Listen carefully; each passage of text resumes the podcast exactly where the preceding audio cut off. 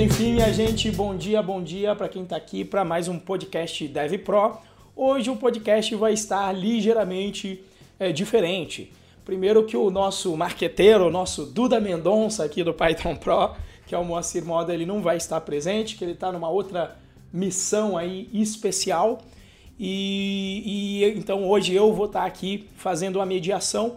Eu convidei uma pessoa que eu gosto bastante para falar aí de de mulheres em tecnologia. Na realidade, o título não coube aqui no YouTube, o título original que a gente tinha dado era Aventuras e Desventuras de uma Mulher em Tecnologia. Então, tem, tem estado muito na voga com os eventos, principalmente na comunidade Python de PyLadies, tem tido um incentivo bastante grande com mulheres em tecnologia. Eu falei, bacana, vamos ouvir de uma mulher de como é que é aí a, essa, essa aventura entrando na tecnologia. Então, é, coisas que acontecem de bom, coisas que às vezes acontecem que não são tão boas, saber aí qual que é a realidade de uma mulher que decide entrar na, na tecnologia. E pelo menos o meu intuito também a chamar a Jéssica é justamente dar uma desmistificada no assunto e incentivar de repente alguma menina, alguma menina que está lá jovem agora, pretendendo, escolhendo a carreira, para que a tecnologia seja mais uma opção aí de caminho. E aí você vai entender os prós e os contras. Só como sempre, hoje eu estou fazendo aqui as, as vezes do Moacir. Se você quiser depois discutir, né? Quiser participar aí das nossas redes sociais, a Jéssica, a, a Jéssica inclusive, que é a, a, nossa convidada aqui, ela tem o Instagram dela que é o Ferrari, Ferrari igualzinho o carro, né, Jéssica? Ferrari Jessie. Então é Ferrari, não do carro, J-E-S-S-I e no Instagram eu vi que tem um underline, é porque já tinha alguém com o seu username, por isso que tem um, um, um, underline, um underline no final? É pois é. É, então, tem umas três, quatro Jéssicas Ferraris no mundo, aí eu tive que usar o underline. eu vi que. E nas outras redes eu vi que você tem um, um Medium, que aí você conseguiu pegar o. pegar o, o Jéssica Ferrari, eu vi também. Eu dei uma olhada ali na tua conta. É o Medium eu não tô usando. É, então. Tá, tá meio abandonado. É o Medium é eu não tô usando tanto. Eu uso bastante o Twitter. É, o Twitter eu uso bastante. É, eu acho que é Ferrari Jess sem o. Sem o underline. Ah, não, é com o underline. Então, então nas duas. Oh. Instagram e Twitter, Ferrari Jesse. J-E-S-S-I-E. Tá? E o underline no final. Uh, e aí, se você quiser depois é, é, participar nas nossas redes, então, mandar aí a sua opinião sobre como foi esse episódio ou os outros episódios, a gente tem os nossos grupos no Telegram, que é o bit.li barra galera traço Python traço Pro e se você quiser receber, inclusive, todos os links sem ali.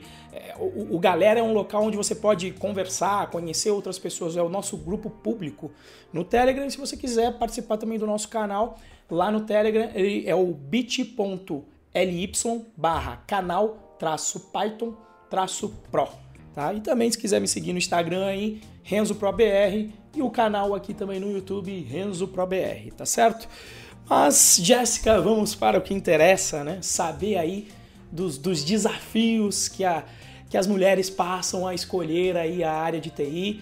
E, obviamente, como eu te falei, eu, eu aqui sou só um coadjuvante aqui hoje, você mais aí o seu entrevistador e repassar as perguntas e fazer as perguntas que eu tenho curiosidade também. Em particular, quando eu vejo o movimento é, das PyLadies, eu acho muito bacana. E eu sempre fiquei na dúvida do seguinte, né? É, como é que funciona? Como é que você escolheu a área de TI? Porque como é que funciona, né? Hoje em dia, pelo menos a visão que muita gente tem é que é, a área é muito habitada por, por, pelo público masculino e aí eu, fico, eu fiquei curioso, eu sempre tive essa curiosidade, eu, eu, eu, não lembro se eu já te perguntei isso quando a gente trabalhava junto, mas se eu não perguntei, melhor ainda que vai de sopetão, é como é que você teve esse processo de escolha e se em algum momento você se sentiu, digamos, inibida a não escolher essa área por conta de ser uma área masculina? Né? E eu, como eu fiz engenharia, lá no ITA também era assim, né? De 120 engenheiros, a gente tinha 10 mulheres, né? Então a gente está falando de menos de 10%. Então eu sempre fiquei na dúvida se é um processo de escolha ou se de repente você, na posição de mulher, se de alguma forma você se sentiu de repente inibida ou desestimulada a escolher uma área que é mais habitada hoje em dia, pelo menos aqui no mundo ocidental, por homens? Olha, eu acho que eu peguei uma época boa. A minha sala tinha bastante, tipo, não vou falar que era metade metade, mas tinha bastante, tinha bastante menina. Acho que eram de 40 alunos, 10 mulheres por aí, mais ou menos. E é, como eu escolhi isso, na real, é, tem muita gente que entra na programação que já, já programa desde, sei lá, 3 anos de idade e tal sei o quê. E para mim eu acho que foi mais uma questão. É, desculpa destruir o, o sonho de tantas pessoas, mas foi uma questão de conveniência. Porque eu tinha colegas já, conheci uma galera que fazia FATEC e já tinha estágio e já tinha onde trabalhar e tinha mil contatos não sei o que e tal. E a minha mãe, ela sempre me pressionou para eu sair um pouco da asa dela e trabalhar e fazer minhas coisas e tal. Acho que parte disso vem do, de ela ter abrido mão, abrido é ótimo, né? Ter aberto mão de, de é, do trabalho dela para criar os filhos, né? Depois que eu nasci, ela não voltou da licença. Então, era uma coisa que ela queria muito é, me ver fazendo, tipo, trabalhando, fazendo alguma coisa com a minha vida. E aí foi, foi meio isso, assim, é, eu fazia curso técnico na, na Univap Vila Branca, curso de idade, e eu prestei para Rádio TV depois que eu acabei o ensino médio, mas eu não quis participar e não, não, não, fui fazer matrícula nem nada, eu fiquei bem desanimada e tudo mais. Passei um ano aí vendo mais ou menos é, como era trabalhar. Eu fui secretária num, num, lugar por um tempo. E esse lugar tinha curso de cursos profissionalizantes, daqueles online que você tem a telinha lá e, e vai apertando próximo, próximo, próximo, tem a apostilinha de exercício, não sei o que, e tinha programação. Assim, não eram coisas muito é, não eram linguagens muito atuais, né? Tinha tipo Delphi, Visual Basic. Acho que no final era Java. Olha que ótimo, né? Maravilhoso. Terminando com a cereja no bolo. é, então, é só duas apostilas dessa grossura assim, ó, de Java, só. Aí, aí eu falei, ah, parece legal, eu conheço uma galera que faz, a Fatec parece ser da hora e tal. E aí eu prestei e uma coisa que eu acho que vale a pena ressaltar é eram 40 vagas, eu passei em 38 Duas pessoas se formaram da minha turma e uma não era a pessoa que passou em primeiro. Então eu acho que não importa aí a sua colocação, o que importa é o que você faz lá dentro. Principalmente levar tudo numa boa, né? Tipo, não, não se cobrar tanto e tudo mais. Eu sei que lá dentro a galera é doida para cobrar os outros, até porque itianos são muito exigentes e a gente sabe disso.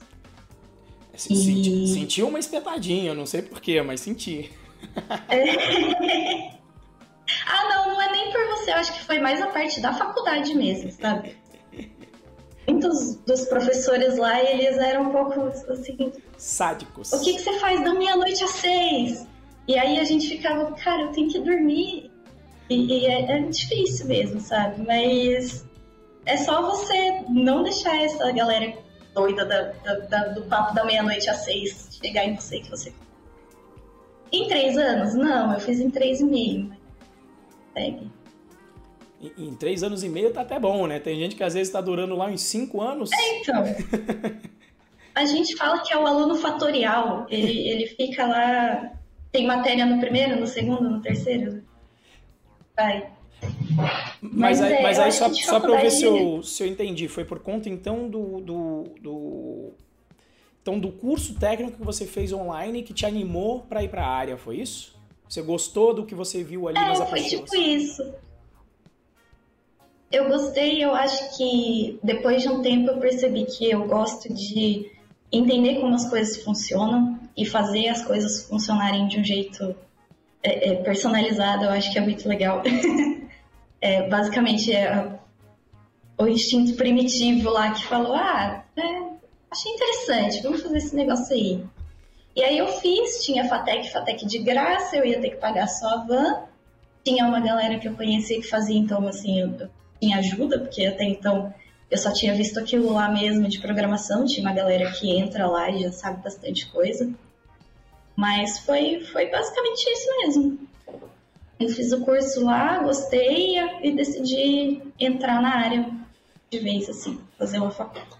É, eu acho que esse é outro ponto bacana para trazer para o pessoal. O meu caso, digamos, foi o mesmo. Eu também entrei na faculdade tendo pouca base de programação. Então, uma dica para quem for para a área, que eu acho que é o que a Jéssica está falando também, ela deve ter visto isso, tenho certeza que ela passou, é que não se desespere também ao chegar no curso. Porque vai ter gente que, sei lá, que mexe com computador desde os 18 anos, que mexia com o computador do pai, que era, era o caso do meu amigo Reginaldo, que, pô, é um dos caras que mais mãos de programação que eu conheço. Mas assim, não se assuste. Por quê? Porque você está numa maratona e esse cara já está começando lá do quilômetro 30. E aí o que, que, você vai fazer? A única vantagem é que não é igual corrida que você corre sozinho. Você consegue pegar uma carona nessa galera. Eles estão correndo mais rápido, mas você consegue botar a mão no, no ombro dessas pessoas e com o tempo você vai diminuindo essa distância. Então use isso em seu favor e não se desespere quando, a, quando vierem, principalmente os primeiros trabalhos. Se você nunca programou, você vai penar mais que os outros, mas que é o normal de qualquer área. Imagine que alguém já estivesse estudando há três anos, você chega lá no primeiro dia, você não vai performar igual essa pessoa. Então, uma dica que eu dou, porque para mim foi a mesma coisa quando quando eu estava na faculdade, né? Tinha a, a galera que já era nerd desde criança, né? Eu fui me tornando nerd durante uhum. esse período. E, e, falando nisso, como é que foi esse período aí de facu, então, Jéssica? O que, que você lembra de bom? O que, que você lembra de não tão bom? Foi difícil? Foi fácil? Como é que foi? Ah, a gente tem algumas é, memórias, né? é, eu nunca fui muito de, de festa, de. Eu, por exemplo, eu fui no meu trote, mas eu não fui no meu churrasco, que eu ia de graça nele. Então eu, eu não, curtia tanto. Essa parte de curtição nunca foi comigo. Mas ali dentro a gente tinha, né, a, a nossa galera e tal. E a gente se ajudava bastante. E é, é, mais isso que você falou, assim, eu tinha dois colegas, o Ayrton e a Juliana, e fizeram ETEC, e eles já manjavam, e aí eu meio que, assim, a gente colava um no outro, assim, que a gente se dava bem, e ia fazendo as coisas juntos, ia várias vezes em aula de linguagem de programação, que era em C++, acho que era C++. A gente sentava os três na mesma bancada, cada um ia fazendo uma parte do exercício, a gente juntava e ia resolvendo os problemas. E era bem legal. E também tinha a parte difícil, né? Que é a parte da cobrança e tudo mais. Às vezes, é, no começo, as semanas de prova elas não coincidem tanto uma matéria com a outra no, no dia da prova, mas no, no, depois de um tempo as provas vão, tipo, você tem três provas no mesmo dia e não sei o que, e você acha que você não vai conseguir, mas aí você junta com a sua galera, você, é, sei lá, tem uma aula vaga ali, vocês vão para para a biblioteca ou no máximo ali no refeitório mesmo e vai estudando, cada um vai compartilhando o que a parte que estudou e tal, e a gente ia se, se virando assim. Não tinha muito para onde correr mesmo. Mas eu acho que eu tirei muito mais coisas boas do que ruins da, da faculdade. E foi uma época muito muito rica de experiências. Que ano que foi isso? Que ano que você entrou na FATEC, Jéssica? Eu entrei, acho que foi em 2012. Comecinho de 2012, primeiro semestre. Ah, então acho que a gente entrou mais ou menos na mesma Eu entrei como professor, né, na mesma época. E aí, qual que foi a matéria uhum. que, que, que, eu, que eu lecionei, você lembra? Para você eu não Ah, eu claro! Não... Claro que eu lembro. É, você me dava Java. É, porque isso eu era obrigado, tá? Meu passado é negro, mas. Acho que era orientação a objeto. Só em Java? Era em Java. E aí. É, não, claro que não. No final do, da aula, no final não, né? Dava uma meia hora assim, antes de acabar, Renzo falava, ó. Oh, quem quiser ver como que faz isso aqui em Python, fica uns 15 minutinhos aí depois da aula que eu passo. Porque geralmente era o intervalo depois. Ah, era isso mesmo. Então a gente já ficava lá e aprendia em Python. Era, era uma coisa incrível, assim. Agora... Porque a gente não viu muito o Python em si. na facu, assim, a gente viu, teve uma Sanori que deu algoritmos, né? Inclusive, Python é uma coisa muito didática, porque a gente sai de algoritmos para LP1 e C++ e fica horrorizado com aquilo. E teve essa parte que você fazia de, de mostrar como que fazia em Python fora do, por fora ali do. É, é que eu ainda eu ainda estava no início, Jéssica. Eu não estava tão anarquista ainda. Então no início você tem que tocar a água, né? Você tem que sentir. Então eu fazia, mas eu lembro que era isso. Eram, eram duas aulas, era isso mesmo, 50 minutos de aula cada uma e, e sempre era uma aula dupla. Uhum. Então era uma hora e, e 40 de aula. E aí eu, eu fazia isso, demorava uma hora e vinte para explicar coisa em Java, eu falava, ó, 15 minutos aqui para mostrar para vocês como faz isso em Python agora. Pum, pum, pum, pum. E aí já era. Acho que na época ainda não tinha um projeto, né, o Python Birds na tua turma. Eu acho que era bem o comecinho. É, é, não tinha tela, não tinha nada, era só as frasezinhas lá. Ah, então já existia. Passarinho voou, passarinho passou. tinha. Eu, eu, eu, lembro que eu fiz. Lembro dessa nojeira aí também. Eu, eu tenho um vídeo que eu gravei por causa disso, para mostrar como é que funcionava antigamente. Mas aí foi, conseguiu se formar aí aos, aos digamos aí, depois de um ano e meio, ou depois de três anos e meio, isso é até normal, gente, como a Jéssica falou, na sua turma só se formaram dois no geral, tipo, de 40, 38 então, desistiram. Então, isso, eu entrei na turma da tarde, na é, banco de dados de tarde, tinha de tarde e de noite, a mesma turma, o mesmo currículo. E aí, essa galera da tarde, geralmente é a galera que vê que é fácil passar, e tenta, porque era um e meio por vaga, não tinha como você não passar. Se bem que eu tenho um colega que ele fez, ele não passou. E aí você, tipo, a gente foi fazendo, foi fazendo. No terceiro semestre eu mudei para de noite, porque eu tava, é, eu ia começar a procurar estágio. E aí eu mudei para de noite para conseguir o estágio de manhã para ir para a faculdade de noite. E aí foi isso, foi saindo uma galera, a gente foi vendo que teve gente até que mudou para logística ou para aeronáutica, teve uma...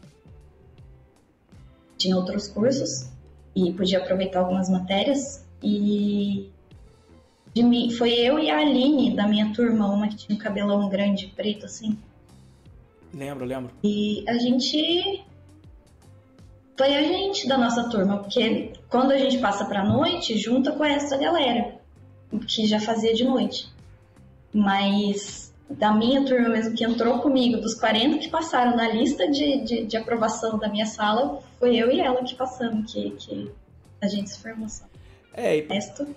A Ju que fez, formou em primeiro, eu achei muito triste o que ela fez, desculpa gente, mas ela foi casar e trancou a faculdade.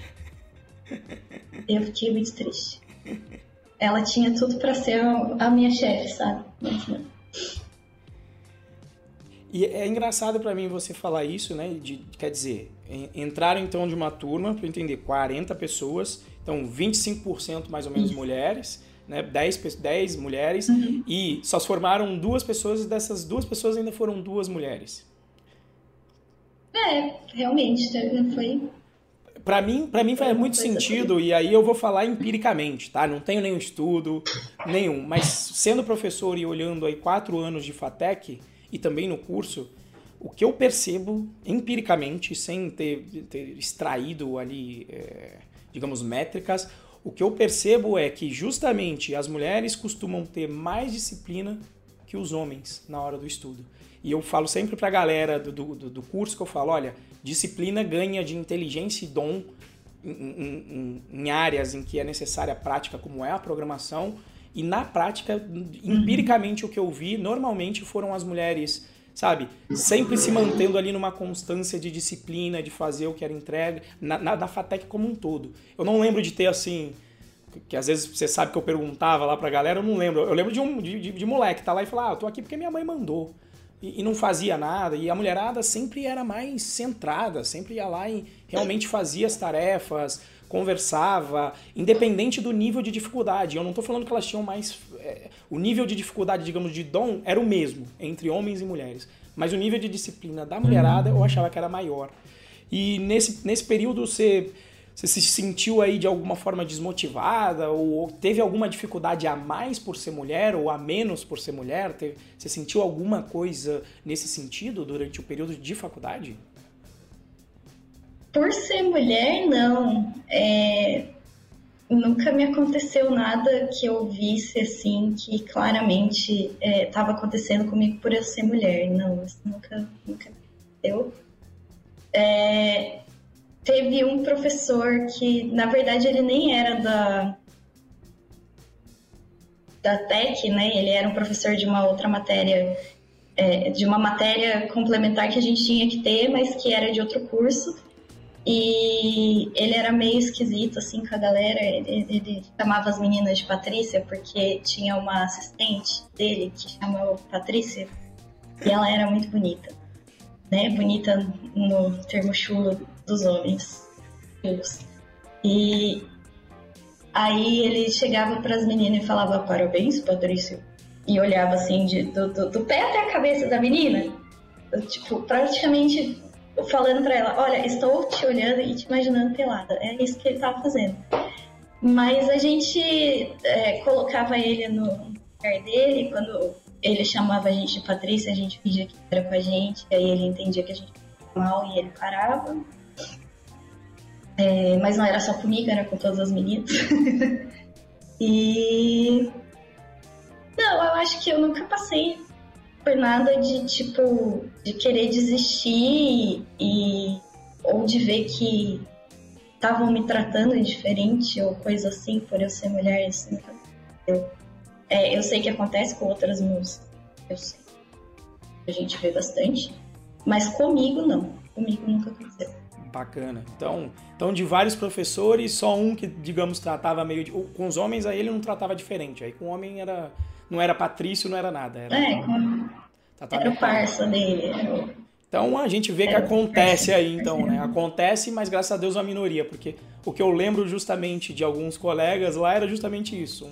Um, um, um sentimento de, de querer cobrar dos alunos, até visando bem, mas um sentimento sádico, e eu não lembro de ter realmente um, um preconceito, não. Ele queria cobrar e queria cobrar de todo mundo, e era essa história sempre de, de meia-noite. Eu acho que eu nunca mandei um meia-noite às seis, porque também eu achei que já era, já era caô demais. Já. Meia-noite às seis era demais. Mas maravilha. Não, esse aí, quando eu mandar para mim, eu, eu pus na mesa também. Não me venha perguntar. Alô, alô? Tinha dado uma Oi? caída aqui. Alô?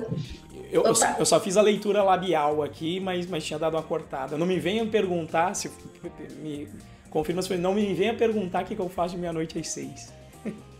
Exatamente, eu mandei uma dessa pro coordenador, meu orientador tadinho, Sakai, é maravilhoso.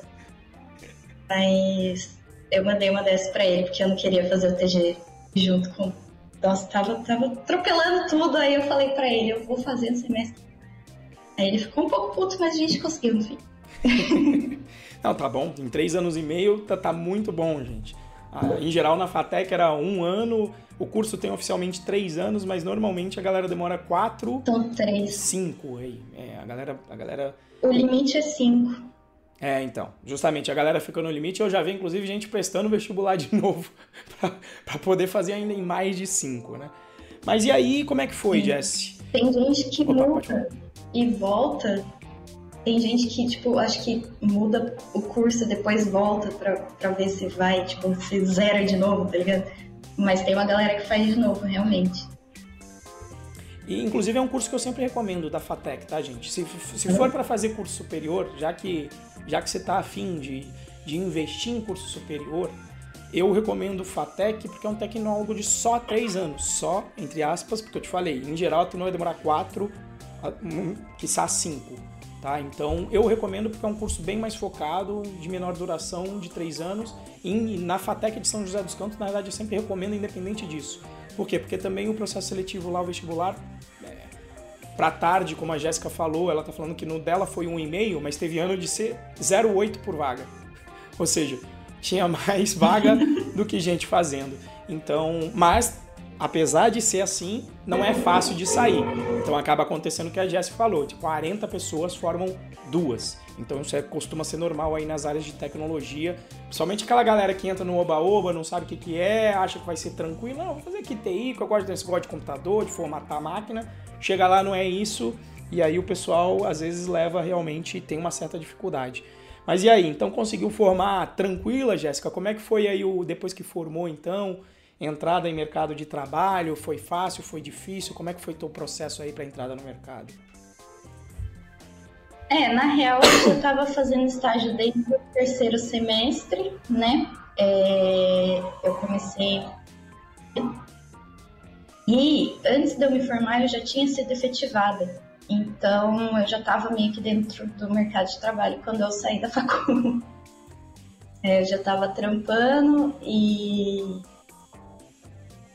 enfim, já pegando projetos é, sozinha, né? Enfim, é, é, aquela coisa que a gente fala, né? O meu, meu primeiro estágio, ele foi é, totalmente fora das regras do estágio convencional, né?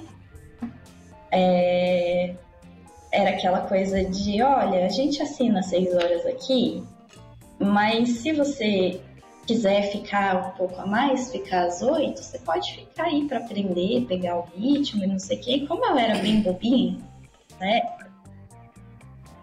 Eu aceitava, sabe? Eu fazia as coisas e não, não, não me pronunciava muito, não pensava, tá errado. Porque eu tava, sei lá, eu tava afinzão, assim, de, de trampar e não sei o que, e pá. E aí depois até que eu fui efetivada e entraram novos estagiários na empresa, esses meninos falaram com o coordenador deles. Eles. O coordenador foi lá fazer uma visita e ver como é que estava tendo seguido essas regras aí e tudo mais, porque eles é, é aquela coisa, se você não falar, ninguém vai falar por você entendeu? Não é o seu chefe lá que mandou você fazer oito horas de estágio que vai falar para você isso. Vai ter que ter uma intervenção, alguma coisa vai ter que então, se você vê que tem uma coisa errada acontecendo com você aí, isso é um conselho que eu dou, fala, tá? Não, não fica é, quieto reclamando, fala. Fala mesmo. Porque é foda, é, estágio é, a gente está realmente muito animado, a gente quer mostrar muito serviço e tudo mais, mas tem coisa que tá errado, tá errado mesmo, não é Enfim. No que, então, que, no que, que eram os projetos, é, Jéssica? No que, que eram os projetos? Aqui teve uma os pergunta projetos... Tipo, em que, em que tecnologia? O que, é, o que, que você usava já no estágio ali de tecnologia? Ah, sim, sim. É, então, eu comecei Python e Django.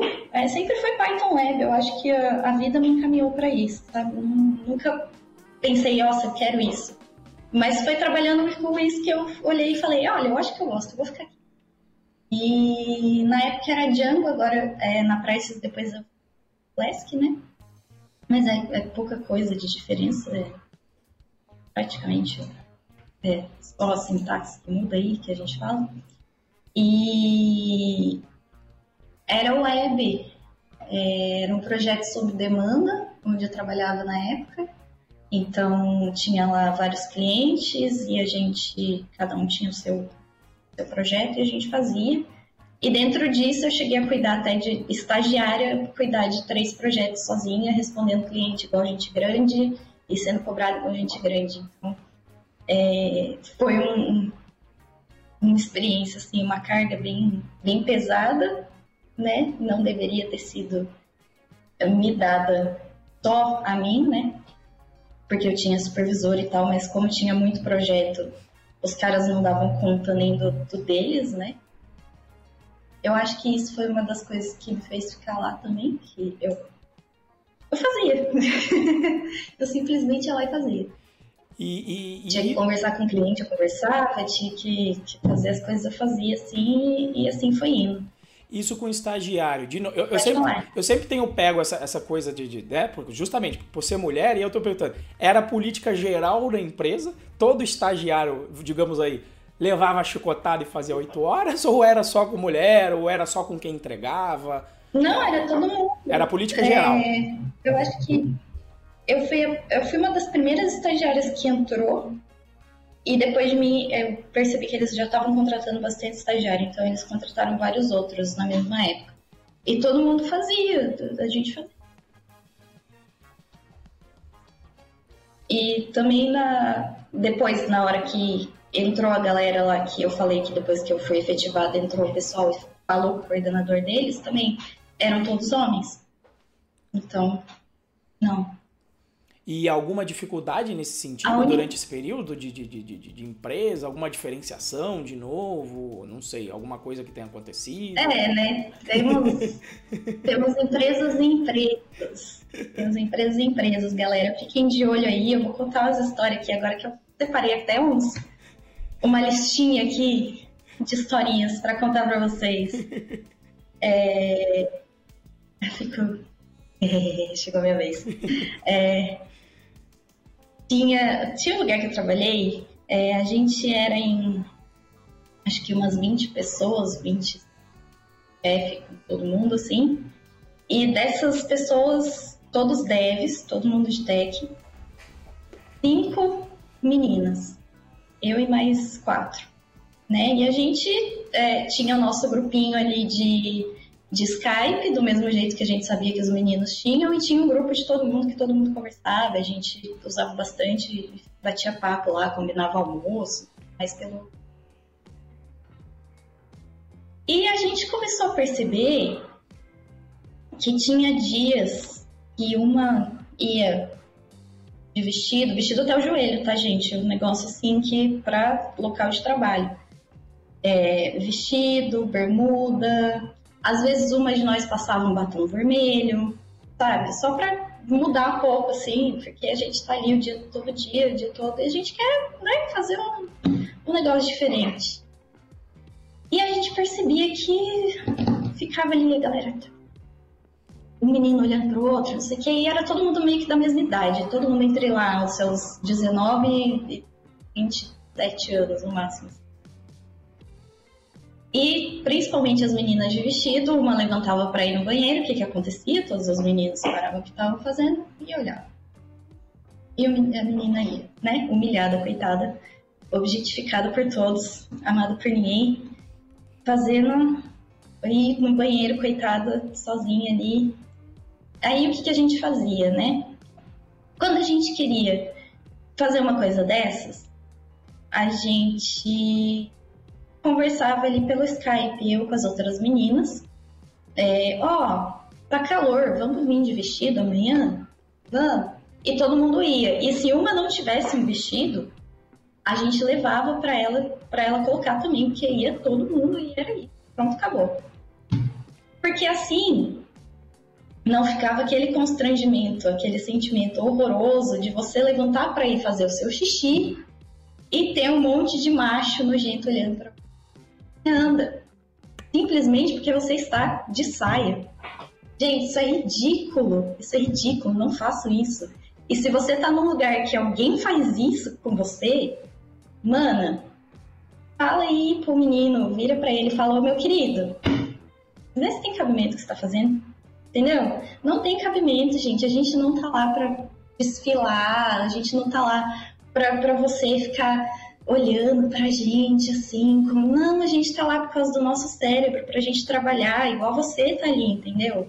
A gente não faz isso com você, por que, que você vai fazer isso com a gente? É, é isso.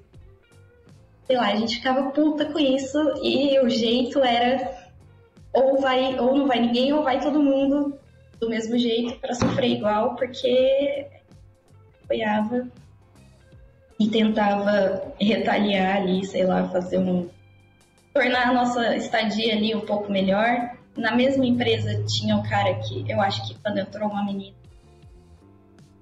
ele se interessou. Do nada ele começou a cumprimentar todo mundo quando ele chegava. E ele cumprimentava os, os caras com toca aqui, né? Soquinho, pá. E as meninas com um beijinho no rosto. Só que a gente não gostava. A gente não gostava. Nossa, a gente odiava aquele negócio. E muitas vezes, quando ele vinha para dar beijinho no nosso rosto, a gente ficava quieta, assim, parado, olhando para a tela e tipo, não vou virar o meu rosto, não ele vai achar que. E aí ele começou a dar beijinho na cabeça. E a gente, gente, o que, que esse menino pensa? Eu não sei, será que ele foi criado pela avó? Será que só tem mulher na, na casa dele? Ele acha que isso é normal? Sei lá, não é normal, entendeu? É normal você fazer isso com gente da sua família, não com sua colega de trabalho. Então, tem muita coisa aí que tem. É, como eu disse, são casos e casos, né? são alguns, algumas histórias de alguns lugares, não foram todos os lugares que aconteceram coisas assim. Mas vai ter gente sem noção e você vai ter que falar para elas que elas estão sendo sem noção, senão elas vão continuar sendo sem noção, entendeu? É, cara, é basicamente isso. Você vai ter que levantar e falar: Ó, oh, eu não gosto que você faça isso, não gosto de tal brincadeira, é, eu não gosto desse olhar aí que você dá quando tô de saia, entendeu? Você tem que falar, porque ou você vai se privar de, de fazer alguma coisa, vai, sei lá, passar calor na empresa, porque você não pode dividir pelos idiotas que ficam olhando para você, ou você vai lá e fala pro cara, ó, oh, tá me incomodando, para, não é certo. Falem, apenas falem. Eu sei que não é fácil, eu sei que tem hora que pode ser um chefe, pode ser alguém que vai te mandar embora de repente, e eu sei que na, na, nas atuais conjunturas e sempre teve difícil para a gente achar emprego, não, não muito em tecnologia, não posso reclamar muito, mas eu sei que tem gente aí que, que tem dificuldade. E, mas tenta falar, sabe? Não precisa falar sem educação, conversa, fala numa boa, tenta, pelo menos tenta. Porque às vezes a pessoa não sabe que ela tá fazendo aquilo e que tá sendo mal interpretado. Perfeito. É, e, eu acho que. É, e para minha visão de homem, bom, só o que eu falaria com a minha visão de homem é que eu acho que não. Se, se ele trata assim, potencialmente ele deve ter sido criado pelo pai. Porque eu fui criado só por mãe, e, e aí eu não sei. Eu acho, eu acho que eu nunca mandei umas dessas. E, e também porque minha mãe sempre me ensinou um, um princípio. Mãe tinha um ditado bom que era o seguinte: onde se trabalha, não se caralha. Então, assim, Pra Exatamente. mim, lugar de trabalho, para mim, eu tento enxergar assim, pessoas e, e, e, eu sou um ser assexuado aqui dentro. E, dentro uhum. de FATEC, dentro de sempre tomei um cuidado. E aí, às vezes, digamos, para quem eu acredito que eu tô nessa categoria, né? Então eu tenho que ter uma fé que eu estou nessa categoria. E estando dessa, dentro dessa categoria, enxergando as pessoas, digamos, como seres humanos dentro do trabalho, para mim, de vez em quando, eu ficava nessa, mas como é que será que é a vida do. Será que acontece? De, de início eu falava, será que a mulher tá, tá. É verdade mesmo que elas passam? Então, justamente quando eu comecei a conversar, inclusive com as meninas do Pai Ladies, entendendo o que, que acontecia, um tipo de uhum. assédio moral barra sexual, que eu falei, caramba, acontece tudo isso que eu não tô vendo, e, e não é porque eu não tô vendo que não existe, né? E, e, eu acho que fica a dica para quem, para quem é homem que acha que tá na mesma categoria que eu aí, que, que eu acredito que eu esteja também, que é você não enxerga, então não é porque você não tá vendo que não acontece. Então compensa você um dia para, que foi o que eu já fiz com a Jéssica, já fiz com outras meninas que eu não vou mencionar o nome porque, mas que eu já conversei em evento de chegar, olha, como é que acontece? Assim como eu já fiz também com, com um brother lá da, da galera do AfroPython, já cheguei junto, não, mas como é que é isso? Tem preconceito contra pessoa negra, etc. para conversar, para entender o outro lado. Porque senão a gente, senão a gente tá dentro da nossa bolha e a coisa não acontece. Mas enfim, é, não tô aqui para colocar o lado do homem, mas para ouvir o lado da mulher. Mas e aí, como é que foi? E durou esse tempo então, e em termos de ambiente de trabalho era esse então. Trabalhando sempre bastante e, é. e, e, sempre bastante projeto. Fora o fora ainda a, a, sim, as sim. brincadeiras aí. Teve tem mais alguma coisa que você tinha separado de história é, então, também? É, só um, um contraste aqui para dar contraste. É, apesar, gente, de ter essa, essa, essas histórias todas, já trabalhei em lugares que eu cheguei com a mão verde de pintar o cabelo e ninguém falou uma palavra. Então, vai muito da maturidade das pessoas que você tá convivendo ali, entendeu? É, vai na empresa fazer entrevista, dá uma olhada em volta e, e, tipo, quem que tá trabalhando? É claro que a hora que entra gente nova, todo mundo fica quieto, não tem como você é, perceber essas coisas, mas dá para você ver pelo menos o range de idade das pessoas. Você olha assim, nossa, parece uma galera meio jovem demais, sei lá, não tem um controle, não tem alguém para dar um, um, um peraí, gente, é muito jovens. E é, vai, vai muito da maturidade mesmo de quem tá lá. Eu acho que é isso. Uma dica é você dar uma olhada em quem vai ser seu colega de trabalho para driblar um pouco essas, essas situações. Foi, foi na praça que você chegou de, de mão verde, foi? Foi. Eu, eu, eu não eu sabia, acabado, pra ter noção, eu, eu nem sabia dessa. Eu nem sabia. Eu vi que você chegou com o cabelo verde, mas. Acho que foi a primeira vez. É. é, então, eu cheguei com o cabelo verde e eu não tinha usado luva. E eu pintei na noite anterior, então não tinha dado tempo de eu, sei lá, lavar com água quente, eu lavei o cabelo sem, sem entrar no chuveiro, assim tal. E aí eu cheguei com a mão verde e falei, puta merda, vai todo mundo me zoar. As duas mãos estavam inteiro assim, ó, inteiro verde. Mas não, não aconteceu nada, ninguém falou nada. Eu fiquei tipo, nossa, as pessoas aqui realmente são muito maduras ou, sei lá, ninguém percebe o que eu faço. Maravilha. E aí, então, depois que saiu dessa empresa, como é que foi a outra experiência? Então, vamos. Não sei, você tem, ainda tem mais alguma outra história também? Porque você disse que você anotou, né? Ah, eu acho que é, teve a venda de, de, uma das empresas que eu trabalhava, ah. né? Que nada, do nada, chegou lá o cara, o novo dono, né? E falou: olha, é isso aqui, a gente tá fundindo a empresa com, com a empresa do fulano e ninguém vai ficar sem emprego, ninguém não sei o que, a gente manteve o contrato e a gente vai ficar de olho e tal. Só que na verdade não foi muito assim. Então, é, embora a gente tente confiar nos caras, donos de empresas e executivos, não sei o que, às vezes é um pouco difícil.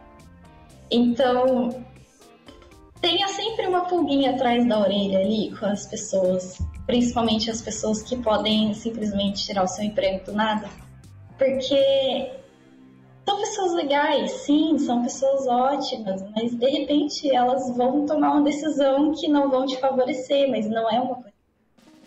É uma coisa que teve que ser feita e você foi consequência disso. Então, é, não vejo essas pessoas como inimigos, mas também não vejo como melhores amigos. Não é, né? A gente sabe que não é. E então aconteceu isso numa empresa que eu trabalhava antes de eu ir para Prices. É, a gente estava trabalhando e um belo dia entra dois caras estranhos com os nossos três chefes ali, né? Que é a galera dos donos dos sócios ali. E eles falam isso, a gente está fundindo a empresa e, e esse cara aqui vai cuidar de vocês agora. E não foi uma coisa muito legal, o cara já não era muito amigável, é, era aquela pessoa que conta uma piada para você, olhando na sua cara e pensando, você não vai entender porque não é legal, isso não era legal. E algum tempo depois, ele resolveu encurtar lá o time e tal. Eles mudaram de sala até para uma sala menor. Eu acho que a empresa já não devia estar muito bem financeiramente. E aí ele teve que se livrar de uma galera e eu fui uma dessas pessoas. E não foi legal como ele demitiu todo mundo, né? Ele juntou a galera toda numa sala e falou: Ó, oh, tá acontecendo isso e a gente vai mandar vocês embora. Não foi bem tchau, né? Porque eu era a única CLT, eu acho, na época. Dos seis que estavam ali na sala. E eu podia ter cumprido meu aviso prévio, mas eu optei por não fazer isso. Porque o clima não é, não, já não estava bom. E, e eu não queria ficar mais lá, já que eu não precisava, né? É, então, eu saí de lá, fiquei uns três meses aí procurando procurando emprego, eu não tinha contato de ninguém, eu tinha alguns colegas que já trabalhavam ali que saíram e eu pedi para falei, conversei com eles ali, ó, como é que tá aí, não sei o que e tal, fui fazer algumas entrevistas e tudo mais, mas ainda não tinha encontrado nada é, que, que tivesse dado um resultado. Eis então que reclamo no Twitter, né? Foi ótimo, essa, essa contratação foi ótima. Reclamei lá que eu estava procurando, não estava conseguindo encontrar, não sei o quê. O Yuri, é, que trabalhava na Prices, que pedia sala com a, com a empresa que eu trabalhava antes, é, ele viu, ele me seguia no Twitter, eu nem sabia que ele e ele viu e me mandou uma mensagem, falou, ó, manda seu currículo aí que o Renzo está contratando. Eu, o Renzo? Renzo da faculdade? E aí as coisas foram se interligando ali e a gente é, fez um dos processos seletivos que eu falo que foi uma prova é, muito legal, inclusive. Foi uma das provas práticas mais interessantes que eu fiz até hoje, porque eu fui até lá com a minha máquina e a gente sentou um do lado do outro e o Renzo ia dando os problemas e a gente ia é, trocando figurinhas ali sobre a solução, foi uma coisa legal, é, ao contrário de alguns processos que simplesmente gravam a sua tela e a pessoa vai lá assistir depois toda a merda que você fez. Não é tão interessante. É legal você estar tá ali conversando com a pessoa. E e aí eu entrei realmente no ambiente de trabalho não só amigável, mas é, adulto, digamos assim, com pessoas realmente maduras, é, com um processo bem definido, é um time pequeno, mas um time que a gente estava ali para se ajudar a, a, subir o tempo todo, ninguém estava ali é, para puxar o tapete de ninguém, ninguém estava ali para falar mal, para falar por trás, não, a gente sempre conversava muito com os outros, o Renzo também foi um ótimo líder para a gente, ele é, ensinou a gente a, a pensar e não só olhar e falar, tá bom, vou fazer isso que você falou. Não, ele fazia a gente pensar em soluções, mesmo a gente não entendendo 100% é, tecnicamente de tudo, mas a gente conseguia ali elaborar alguma coisa e discutir o que, que era bom daquela solução, o que, que era ruim, os prós os contras que ele fala tanto, e, e pesar tudo aquilo juntos e realmente é, botar em prática uma coisa que todo mundo pensou e que todo mundo está alinhado e que todo mundo entendeu. Isso era uma coisa que nunca tinha me acontecido antes, né? É, até então era me dado um problema e eu tinha que resolver ali rápido logo porque o cliente estava surtando. Mas não, ali a gente não tinha tantos clientes, né? A gente tinha um produto e vários clientes, então era muito mais fácil. E também a gente tinha essa, essa liderança, essa, essa, esse guia que era o Renzo ali, né, pra gente, assim, ele dava, ele dava uns, ele dava os, os, as, as, pistas e a gente ia, ah, então é isso. E aí a gente juntava tudo e fazia, entendeu? Isso era muito legal. Ótimo. E eu vou sentir falta disso, inclusive. Fico lisonjeado aí, tô aqui, tô aqui dando uma segurada aqui no. no, no, no. Não vale chorar. Isso, tô, dando uma segurada no suor hétero aqui, saindo do olho aqui, pra não coisar, mas foi, foi um período excelente mesmo, até para eu crescer, né? Fiz um cursinho para me preparar para isso. E, e até, sei lá, colocando um pouco do, do que eu conheço, né? Eu, eu conheço a empresa que a, que a Jéssica está falando, eu conhecia de antes, né? E do outro lado, eu lembro que quando o Yuri veio falar, né? Olha, tem a Jéssica tal. Aí eu falo, ah, foi minha aluna na FATEC. Então, veja como a conexão, que às vezes eu falo, é importante. Então, eu já tinha sido aluna na FATEC, então a Jéssica já me conhecia, eu, eu conhecia a Jéssica também. E aí o Yuri, nessa conexão, fez o meio de campo, porque ela falou no Twitter e, e chamou para fazer a entrevista. E justamente o pensamento é que, eu até falo para Jéssica, né? As pessoas da empresa que ela trabalhava eu conheço, são minhas amigas, e assim, são boas pessoas. Só que, por exemplo, você tem engenheiro que não se preparou para gestão, é uma merda, porque ele não sabe comunicar direito, ele está acostumado a, a, fazer equação e passar só para o computador. Então, se você não se prepara para gestão, e fica uma dica também para quem está aí, é, não pega um cara técnico e coloca na porra da gestão direto. Ele, ele, precisa entender que são outras habilidades necessárias, comunicação, entender com pessoas, conversar, ensinar, tem várias outras coisas, né? Então, e, e eu me lembro que eu, quando o Yuri falou, puta, mas é, ela tá lá, ela tocava projeto e aguentou dois anos, né? Aí eu falei, puta, aguentou dois anos, bicho. É... Dois nada, foi. Dois? Foi mais então? Acho que quatro, cinco. Qu olha, quatro, foi. cinco. É que teve estágio também. Eu tava achando que era dois, Jéssica, na época. E aí eu lembro que eu, eu, E assim, as pessoas eram minhas amigas, mas eu nunca fui trabalhar lá porque de fora eu tinha noção que o ambiente não era tão bacana, né? É, em termos de ambiente de trabalho. E, e aí foi interessante, porque eu conversei com esses meus brothers, obviamente, né? Na hora que eu, que eu fui chamar a Jéssica, e aí eles, ah, pá, não, pessoa boa, entrega projeto tal. Só no finalzinho que ela tava ali um pouco mais devagar e tal. Aí eu, eu pensei comigo, né? Eu falei, caraca, bicho, ela aguentou quase cinco anos, e no finalzinho ela, eu não tinha aguentado seis meses lá dentro. Eu ia, já tinha ido embora depois de seis meses. Ela aguentou cinco anos, então pode contratar, que ela vai estar tá tranquila aqui, né? Então foi excelente isso daí, também como experiência para mim, né, de, de, de, lidar mais uma vez com, com formação. Ei, cortou tudo que você falou, eu acho. Oi? Cortou? Galera, cortou aí? Alô, alô? Alô? Alô? Alô? Eu, eu, tô, eu tô te ouvindo.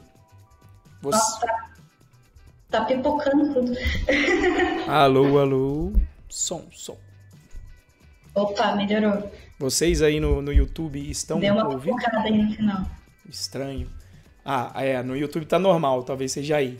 Mas, mas assim. Eu acho que é minha internet. Agradeço bastante as palavras. E assim, a Jéssica entrou lá e eu digo, sempre, sempre falei para ela, voou e voou demais lá dentro. Entregou coisas assim, me surpreendeu. Não que eu esperasse pouco dela. Uh, mas a velocidade de aprendizado foi um, uma coisa assim absurda, foi muito rápida para ela né, tomar conta é, da situação e até aprender eu a, a, lidar com os diferentes perfis que tinha. Então tem um perfil da Jéssica que é um pouco até parecido com o meu, que é não peço ajuda, executo, boto para quebrar e, e, depois ver o que está acontecendo, né? E a gente tinha um, o perfil do, do, nosso outro colega de trabalho que era um perfil mais de estudar, um perfil que mais mais conservador de olhar, perguntar como é que vai ser, e é interessante ter que lidar com todos esses perfis. Eu acho que esse é o grande desafio de quem pretende liderança. Mas e aí, como é que foi a experiência de entrou tecnicamente, mudou ambiente? Eu, eu me lembro que até quando você entrou lá, eu falei: olha, não leve que o mercado todo é como esse único ponto de experiência que você teve antes, né? Pelo contrário, isso aí deve ser ponto fora da curva, ah, né? E aí, como é que foi, Jéssica? Uhum. Ah, foi, foi bom. Ah, é, tecnicamente, assim, eu acho que eu, eu cresci bastante, eu aprendi muita coisa. É, eu aprendi porque muita coisa do que eu fazia tinha que ser daquele jeito, porque eu simplesmente ia no Stack Overflow, copiava só o que você fazia, então é, foi uma época em que eu realmente é, entendi muita coisa ali e aprendi também coisas novas, a fazer coisas novas e porque eu faria essas coisas novas. E. Ah, eu acho que foi a, a melhor experiência técnica que eu tive, porque no começo, lá atrás, eu não sabia o que era revisar um PR, né? Eu simplesmente eu mesma ia lá fazer o PR fazia o merge, subia em produção, eu sozinha ia lá fazer tudo, tinha 30 pessoas na sala, mas eu tinha que fazer tudo. E, e esse fluxo era uma coisa que eu nunca tinha tido, de tipo, alguém olhar o seu código e falar, olha, interessante isso que você fez, mas por que, que você não fez de, de outro jeito? E aí você olha, olha, tinha outro jeito de fazer? E aí você vai ver, vai comparar qual, qual jeito é melhor de fazer, mais, mais performático, mais, sei lá, mais legível e muitas dessas, muitas dessas coisas foram foram coisas que eu aprendi lá na Prices, além da parte dos testes automáticos. Eu lembro que o primeiro BR que eu fiz, o Renzo olhou para mim e falou: Não tem teste? E aí eu olhei, tipo, eu nem sei montar um teste, cara, eu não sei o, o que, que eu tenho que testar e tal. E aí a gente foi foi desbravando isso, o Renzo fez vários é, tech talks com a gente, né, com o time, é, como é que ele fazia para montar o teste, o que tem que ser feito, é, porque, qual a importância de fazer um teste antes, gente, as funções ficam muito mais enxutas, ficam mais bonitas, o fluxo fica interessante, fica bonito, fica visível, legível, quer dizer. E, e foram coisas assim que, que realmente, é, até hoje, na High Velocity agora, eu, eu paro e faço teste antes, mesmo que eu queira muito, muito, muito rodar. Você tá tipo. E tá na minha cabeça que eu tenho que fazer, é só eu fazer. Não, pera. Porque ajuda você a pensar é, como tem que ser cada parte do fluxo que você está montando no final. Então, é, testes automáticos foi uma coisa que eu aprendi lá na Price eu faço até hoje. Não só por exigência da empresa ou do projeto, mas eu faço. É, se eu for fazer um projeto pessoal, que eu não faço muitos projetos pessoais também, mas se eu for fazer, eu vou, vou fazer testes, etc. E é, é, é isso, assim, da parte técnica. Foi evolução, entender o que eu estava fazendo, por que, que eu estava fazendo, e também aprender várias coisas, como é, Docker da vida, e testes automáticos também, etc. É, todas essas coisinhas aí que a gente ouve muito falar, mas às vezes deixa passar batido. E alguma coisa de soft skill também? Ah, sim! Sim, sim. Esqueci dessa parte. É, Nossa, olha. Tô aqui para te lembrar, fica tranquila. É. é. Sim, dentro da Prices também é, me surgiu, né, graças a Renzo aí, me surgiu a oportunidade de começar a puxar para o lado da liderança, né? Então, ele me sondou várias vezes, eu não estava muito afim, eu, eu ficava ainda meio é, pensando em liderança como o que eu tinha vivido antes e não o que eu estava vivendo naquele momento. Que a gente entra na empresa, tudo parece tão bom e a gente se acostuma com essas coisas boas e aí essas coisas boas acabam. Então eu fico, eu sempre fico meio assim quando eu entro numa empresa nova, né? E, mas com o tempo você vê realmente máscaras caem em pouquíssimo tempo e não foi o caso da Prices, a gente sempre foi daquele jeito, sempre foi uma coisa legal, uma coisa bacana. E dentro disso tudo, né, me surgiu ali, o Renzo foi me sondando, foi me sondando, foi me sondando, eu acho que aquela sementinha foi, foi crescendo ali dentro da minha cabeça, e eu falei, bom, vai, vamos fazer esse negócio. Aí, é, quando eu falei, não, legal, vamos, vamos fazer, eu tenho que aprender muita coisa, eu sei disso, e eu preciso, né, de ajuda. E foi aí que encontramos aí, o Renzo me passou várias é, bibliografias, vários é, livros que tem é, muita coisa interessante e, e que a gente não sabe que é é uma receita, mas é uma receita para você lidar com as pessoas no dia a dia de um jeito leve e que não vai sabe, não vai ser, não é forçado, não é um negócio forçado assim e tal, e você vai aprendendo, né, com o tempo a, a usar essas coisas a seu favor. É, eu não digo para manipular pessoas, não, jamais. Manipular pessoas é uma coisa horrível, mas para influenciá-las, para você justamente o que o Renzo fez. Ele plantou a sementinha. Podia ser que eu falasse não no final, mas eu, eu falei sim, entendeu? Se fosse, sei lá, em um universo paralelo, uma Jéssica falou não, mas é, comigo funcionou, entendeu? Não é aquela coisa de de você, não é uma coisa punitiva, olha, se você não, não aceitar, vai entrar outra pessoa aqui, e não sei o que e tal. Não, entendeu? Foi, você tem interesse? Olha, eu acho que é uma coisa legal, vamos tentar? Vamos, entendeu? É, é basicamente isso que esses livros todos falam, é você não pegar de uma forma muito incisiva nas pessoas.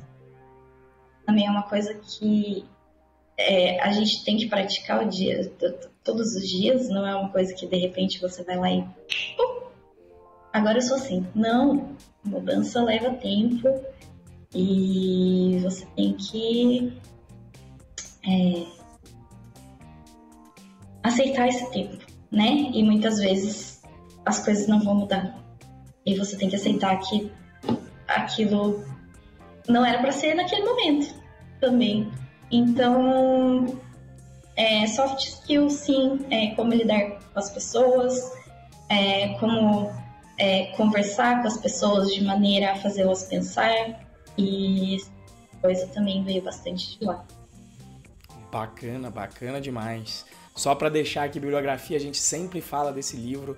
Eu, eu inclusive indiquei até para minha pessoa, que é o Como Fazer Amigo e Influenciar Pessoas. O título às vezes você pode pensar que é justamente ter um ponto de vista maquiavélico, né? Mas não é. É justamente um estudo Sim. da natureza do ser humano e falando, olha, ninguém quer saber do teu problema. As pessoas só querem saber dos problemas delas. Então, se você quer que as pessoas resolvam o seu problema, você tem que mostrar uma versão em que o problema é delas, não o seu. Você fala, olha, eu quero resolver o seu problema, não o meu problema. Né? Então, quando você consegue fazer isso, é, é fantástico. Foi, foi bem bacana ver a evolução da Jéssica nesse ponto é, lá dentro da empresa.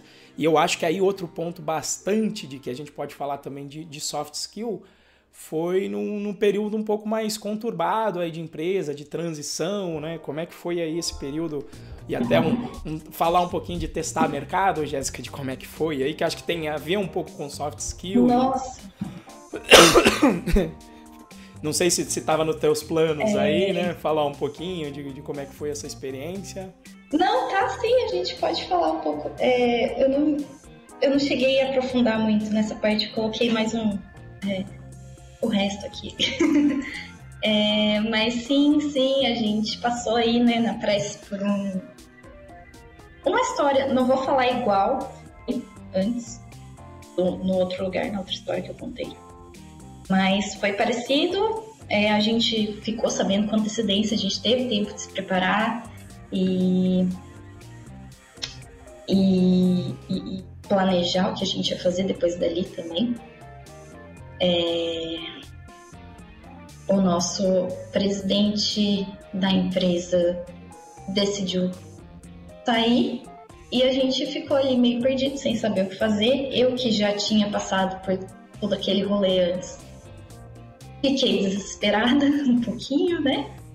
E aí conversamos, né? Falei, o, o Renzo me ligou bastante, a gente conversou muito né, nessa época sobre é, o que, que a gente ia fazer e, e, tudo mais, porque a gente tinha uma transição toda, o Renzo já estava saindo, é, eu já estava sabendo disso, o nosso outro colega saiu, estava sobrando eu, eu falei, cara, eu tô aqui no Titanic, ó, tocando violino, e tá todo mundo pulando, e eu tô aqui. E aí eu até contei pro Renzo isso, eu falei, eu tava me sentindo meio assim, ele falou, não, fica tranquilo e tal. E realmente a gente é, foi testar mercado, eu fui, eu fiz processo em algumas parênteses, empresas. Parênteses aqui, você falou, de é... novo vem o um maluco falar que vai ficar tudo bem e vai dar merda, né? Exatamente. ninguém vai ser mandado embora, vai todo mundo ser mandado embora, tá quase a Dilma, ninguém vai ganhar. É basicamente isso. Mas. É... E foi, a gente. O Renzo né, tem essa infinidade de contatos aí. Eu agradeço até hoje por ele ter dividido um pouquinho também, porque ele basicamente arranjou as entrevistas para fazer e ele foi falando: Ó, terça tem tal, quarta tem tal, não sei o que tem tal. E eu fiquei tipo: Nossa, gente, eu, tô... eu virei famosa, de repente todo mundo querendo conversar comigo. E aí a gente foi. É é, foi fazendo essa, esse rolê pelas empresas de São José, né? Eu fui em algumas é, empresas muito bacanas, muito, muito interessantes. É, não desistam de mim, se um dia eu eu volto, tá? E, e, só que, né, o olho brilhou, é, obviamente, assim, é, em uma delas. E não é nem não é em São José, né? Eu fiz também o Davini, nosso colega, tava, e o River, que era o nosso colega do time, estão trabalhando. Estão é, aqui na live comigo. agora, te mandando aqui uns abraços aqui pelo, Oi, gente. no chat. Ah, é? é, estão aqui. Ah, aqui eu tô no Blue Jeans, é, eu tô vendo, depois eu, eu vejo. O River e o Davini te mandaram aqui um, um abraço aqui no chat. Outro para vocês, gente. Obrigada.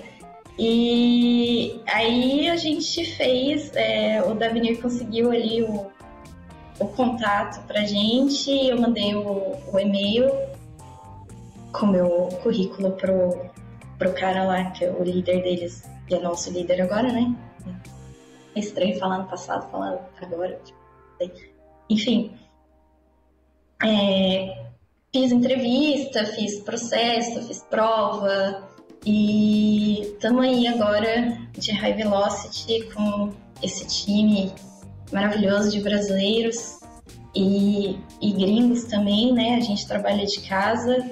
É meu primeiro PJ, né? Eu acho que eu não tinha mencionado. Na Prices eu ainda era CLT. E. Aí eu mostrei umas contas pra e Jéssica. Realmente. é, então, aí o Renzo mostrou uns, vídeos, umas contas, eu fiquei tipo, nossa, acho que eu tô fazendo merda. E realmente. Mas é aquela coisa, é... de que, que adianta? É, é aquela coisa do Homem-Aranha, com grandes poderes, gente, grandes responsabilidades. Então, se você não tem maturidade para lidar com muito dinheiro, não tenha muito dinheiro. E não vai dar certo, entendeu? Então, é, é aquela coisa. É, não era hora ainda na Prices do CPJ, eu, eu vi isso. Concordo plenamente. Depois, né? Mas eu vi. E. E agora eu sou e eu tô achando ótimo também, muito melhor, não, não tenho do que reclamar, ainda mais porque quanto tá o dólar hoje? Isso. Tá adorando o Bolsonaro agora, não tá, Jéssica? Agora você tá adorando o Bolsonaro. Só não, faz merda tô, e o dólar vai lá pra cima. Eu sei, assim, tem um lado de mim, tem o diabinho aqui que fala, vai, torce fala o dólar subir, vamos, vamos. E tem aqui do outro lado, entendeu? A pessoa fala, mas olha o resto do mundo como que tá, minha filha, entendeu? E os dois ficam brigando eu não sei mais o que eu faço. De verdade, gente, eu acho que ontem é, eu tirei um day off porque o meu estômago atacou por causa da ansiedade. E sei lá se, é, se tem alguma ligação de eu estar, tá, tipo, de, desse conflito todo acontecendo aqui, entendeu? Eu, eu não sei. Mas eu sei que a gente tem que fazer o melhor da situação que nos é dada. E essa foi a que me deram. E eu tô tentando fazer o melhor com ela. Independente do Bolsonaro fazer merda, ou do que acontecer, do coronavírus e etc. Eu, eu quero continuar fazendo o melhor da situação que me é dada todos os dias. Então, apesar de eu estar muito feliz e muito triste ao mesmo tempo, eu estou aqui tentando lutar como todo mundo, fazer o meu melhor todos os dias, ser uma pessoa consciente e não filha da puta e etc. Que é muito difícil não ser filho da puta esses dias é, aqui, mas enfim. É, a gente tenta, né? A gente tenta fazer o melhor com o que a gente tem. Perfeito, perfeito, Jéssica. É... Bom, uh, acho que já estamos caminhando aqui. Eu vou só passar uma pergunta, Jéssica, que a Val fez. A Val, a Val uhum. entrou agora nessa turma do Python Pro e também para mim foi até um, uma surpresa bem grande. Entrou um número elevado de mulheres, eu ainda não sei a causa de ter entrado um número elevado de mulheres de, nessa turma. E porque, porque a Jéssica me conhece, eu não faço uma política de de, e eu não tenho nada contra quem faz, tá? Que se você faz a política de, de ah, eu vou fazer o movimento pró-mulheres na tecnologia, pró-negros na tecnologia, pró. Coloca qualquer grupo que você quiser e beleza. Eu não faço dentro do curso, mas para mim foi uma surpresa bem bacana ver as mulheres, né? E algumas delas, será que é minha área? Tal. Eu falei, olha, é para mim? Então gente me pergunta, é para mim, mulher? Eu falo, é. Galera, é para mim que tô mais velho, com 54 anos, com mais de 50? Eu, é. ou às vezes até uns com 35. Os de 35 eu sempre mando lá no, no, no, no Instagram, eu mando, você tá menino, você tá menina ainda. Depois 30 e 40 você ainda tá menino, como eu tô menino ainda. Ainda, ainda, ainda estamos aqui na metade, na metade inferior da nossa vida. Partindo para supor que você vai viver até uns 80, né? Mas vieram várias mulheres e a pergunta da Val aqui foi nesse sentido. Se você tem alguma dica sobre programas ou grupos voltados para mulheres na programação, como PyLadies ou pessoas afro. Enfim, acho que é. Não sei se é, se é para você. Pelo que eu entendi, seria uma indicação de grupo, mas não sei se você conhece, se já participou ou não, para você falar sua, sua experiência de repente com relação a isso. Olha, eu, o Renzo me conhece, eu sou muito ruim de comunidade. É, eu sou muito antissocial. Mas eu participei do Django Girls quando teve lá no. Foi na FATEC até, que teve no Python Brasil, que foi na FATEC e tal. A gente fez o workshop lá. Tem as PyLadies SJC, eu não sei como é que tá esse grupo agora. É, mas é, interessadas, por favor, vamos fazer um movimento, vamos conversar. É, vocês têm aí. Eu posso é, mandar também é, é, fixar em algum lugar, não sei como é que funciona esse mas dá para colocar por aí em algum lugar, em um comentário. É, me sigam, vamos, vamos movimentar esse, esse, é, essa galera, essas meninas de, de tecnologia, onde elas estão, onde vivem, porque assim, a gente sabe que tem várias mas eu não sei se é a sociedade patriarcal que faz isso com a gente, que cada uma trabalha numa empresa. A gente nunca consegue todo, todas as meninas trabalhar numa empresa igual. É, não sei o que, que acontece. E, então falem aí, gente. Me manda, me manda um. Pode ser no Instagram, pode ser no Twitter. É, vamos, vamos criar um grupo, a gente faz depois que essa merda acabar, né? Aí a gente puder sair de casa, a gente faz um, um um encontro mesmo, né? Ao invés de ficar só falando ali pelo, pelo WhatsApp, fazer um grupo no Telegram, de repente, não sei. Mas vamos, vamos agitar isso, gente. Vamos, vamos conversar, com certeza. Ok. Eu, eu coloquei aqui, gente, eu escrevi aqui no chat do YouTube o usuário da Jéssica, então, ó, vou repetir aqui de novo, eu escrevi Ferrari Jesse com final underline ali, tá? Tanto no Twitter quanto no Instagram. Então, Val, você pode. Você que eu lembro que você estava sempre lá nas, nas lives do Insta, adiciona a Jéssica, manda uma mensagem para ela. E assim, eu sei que você pode procurar na sua cidade também. Normalmente a gente tem agora vários grupos de PyLadies espalhados aí pelo Brasil. Lá no próprio curso entrou, por exemplo, a Lidiane, que é líder do PyLadies lá em Recife, toca muito esse movimento de mulheres em tecnologia. Então acho que pode ser um caminho de entrada interessante, que é o que eu, que eu enxergo de bacana no PyLadies, né? Como um, um, um digamos, um porto seguro para as mulheres, para não ter tanto só cueca, é, que às vezes fala merda mesmo, e eu sei que fala, somente quando só tá cueca complicado, né? Então, é, acho que é um lugar... Ah, sim, e também tem a... Pode falar. Desculpa, Renzo. É, tem a questão é, de, às vezes, tá acontecendo uma coisa com você na empresa que você trabalha isso. e você não tem outra menina para conversar, para perguntar, isso é normal? Eu posso reclamar disso? O que, que eu posso fazer? Então, gente, vamos conversar. Vamos todo mundo. Com certeza. E aí dá uma olhada e eu acho muito bacana os paileis, as paileis por causa disso, de, de ter um, digamos, um, um grupo é, de apoio, como a Jéssica disse, acho que para perguntar disso. E, e, o meu sonho é quando não for necessário também os paileiros, porque já seremos todos humanos na, programação. Infelizmente ainda não estamos lá, mas eu acho que é, que é interessante. Mas eu acho que é interessante o que a Jéssica falou também, né? Se fortificar, porque infelizmente o mundo é do jeito que é, você tem uma realidade.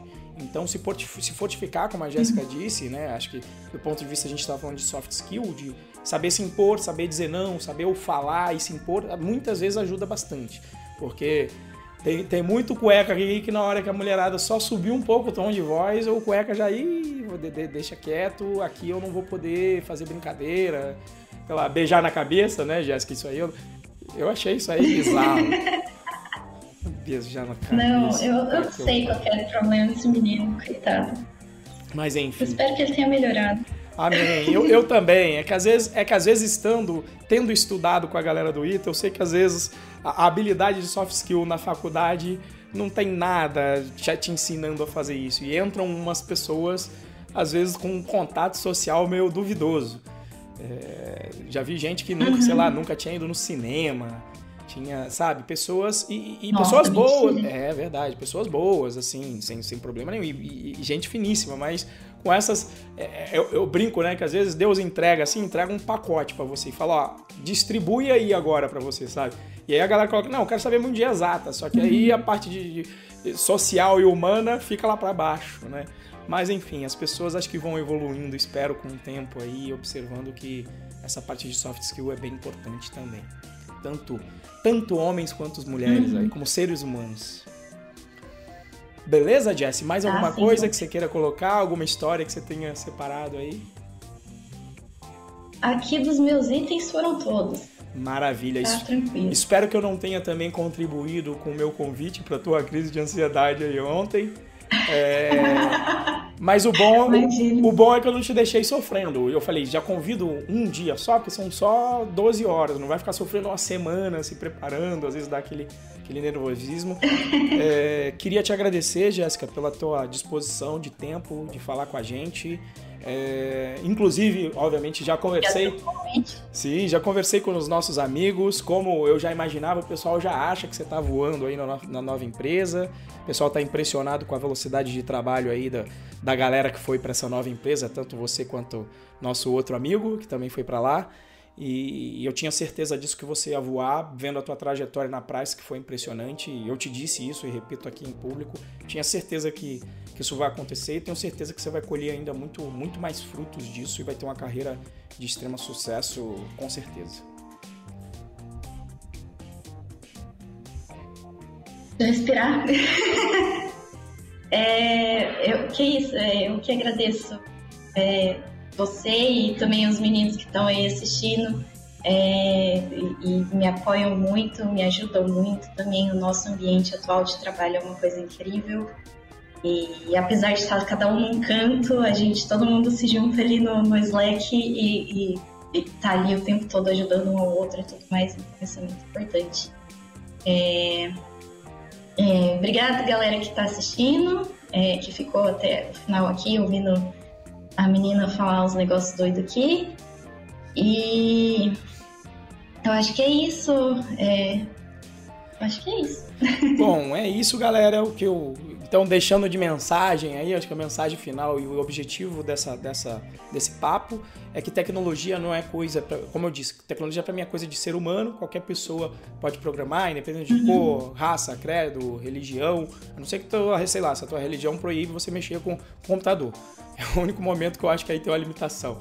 Mas fora isso, tá todo mundo aí é, disponível para aprender. Se você quiser aprender, eu tenho um curso gratuito aí de Python. Você aprendeu o Python Birds, que a Jéssica viu o nascimento dele em tela preta lá na Fatec.